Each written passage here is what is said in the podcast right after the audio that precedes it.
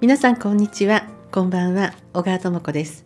潜在意識を整える西洋先生術。この番組は何かを変えたいあなたへ西洋先生術とヒプノセラピーの情報をお届けする番組となっております。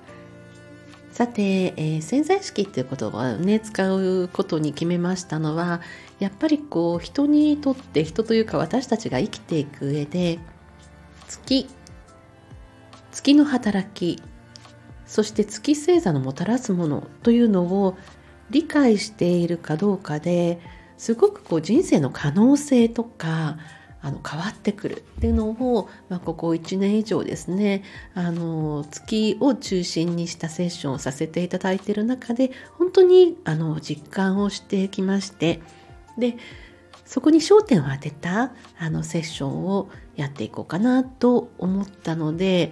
こういう話をさせていただいております。やっぱりその月というのは土台なんですね。私たちの心の土台なので、その土台がどういう向きになってるのか、どういう形をしているのかによって、その上にこう乗ってくるもの、その上に咲いてくるものというのがやはりおのずと変わってくるなというのは非常にこう私自身も実感してきましたしあの他の方とあのやり取りさせていただいている中でもすごくあの変わってきたなということを思いますのでこれ本当にこう役に立つあの人生の知恵だなと思って、えー、月を中心にしたねセッションをあの集中的にやっていこうと思っています。で月というのはですねあの肉体と精神を結びつけてるっていうことをねそして潜在意識にもつながっていくっていうことを聞いたことはありかと思いますけれども体を表す感じですね月辺がついてると思いますね例えばあの脳という今こう考えてる脳も月辺がついていますし足とかね。足にもその月辺がついていますし例えば内臓胃とか腸肝臓この辺りにもう全て月辺がついてるということはその肉体というものがあの月と関係があるっていうことをあのやはりその漢字を作ったねその私たちの先祖、まあ、中国の人なのかあの、まあ、その先祖が感じ取ってそういう漢字を作ったそういう文字を作ったと思うんですけれどもそこにあのやっぱりこう心とか精神とかがこう入ってるわけですよね私たちの体には。でそこを結びつけてるのがその月の働きでありこう潜在意識の部分心のあの深いところの部分にも入ってくるので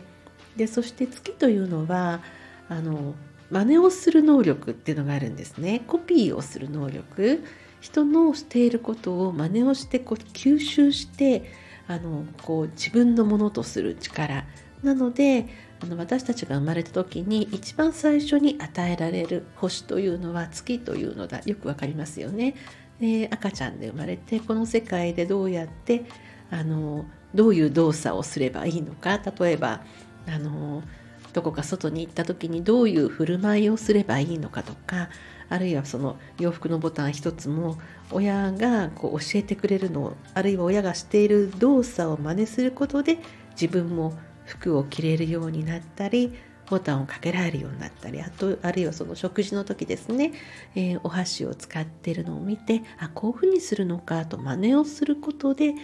いろんな動作ができるようになってくるので月の能力ってあの必要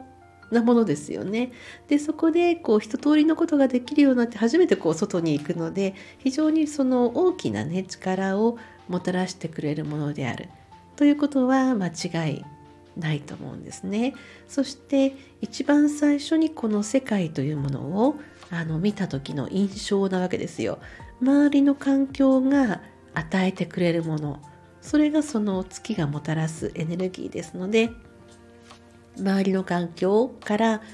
あ世界っていうのはこういうところなんだと感じ取るそして、まあ、最初のパーソナリティのようなものができてくるわけなんですね。はい、えー、今日は、えー、月について、えー、最初のファーストステップの話ということでこのことを簡単に話をさせていただきました。全ての人にこう月というのがあり、まあ、あの地球に一番近いですからね。そして新月満月いろんなことでね非常にこう影響も大きいですし体感覚としてもね非常に大きいんですがこの月星座のキーワードというのを知ることであまさにこれ私のことだと思う方はあのすごくたくさんいらっしゃいます。やっぱり大きい力を持っていますのでね。でそこでいろいろこう複雑になってくるのが太陽私たちの生きる目的っていうのはその太陽のエネルギーなのでその月から太陽へどんな風に移っていくかとか月を知りながらも自分の太陽を意識する方法とかあるいはその月の存在がとても大きいのでなかなか太陽を認識できないとかそこに個人差が生まれてくるのでそこでホロスコープとかあるいはそのホロスコープを見ながらのセッションというものがあのさせていただいているわけなんですけれどもまずはその月って何なのっていうことについて今日は簡単な話をさせていただきました。はい、お相手は星読みの小川智子でした。また次の放送でお会いいたしましょう。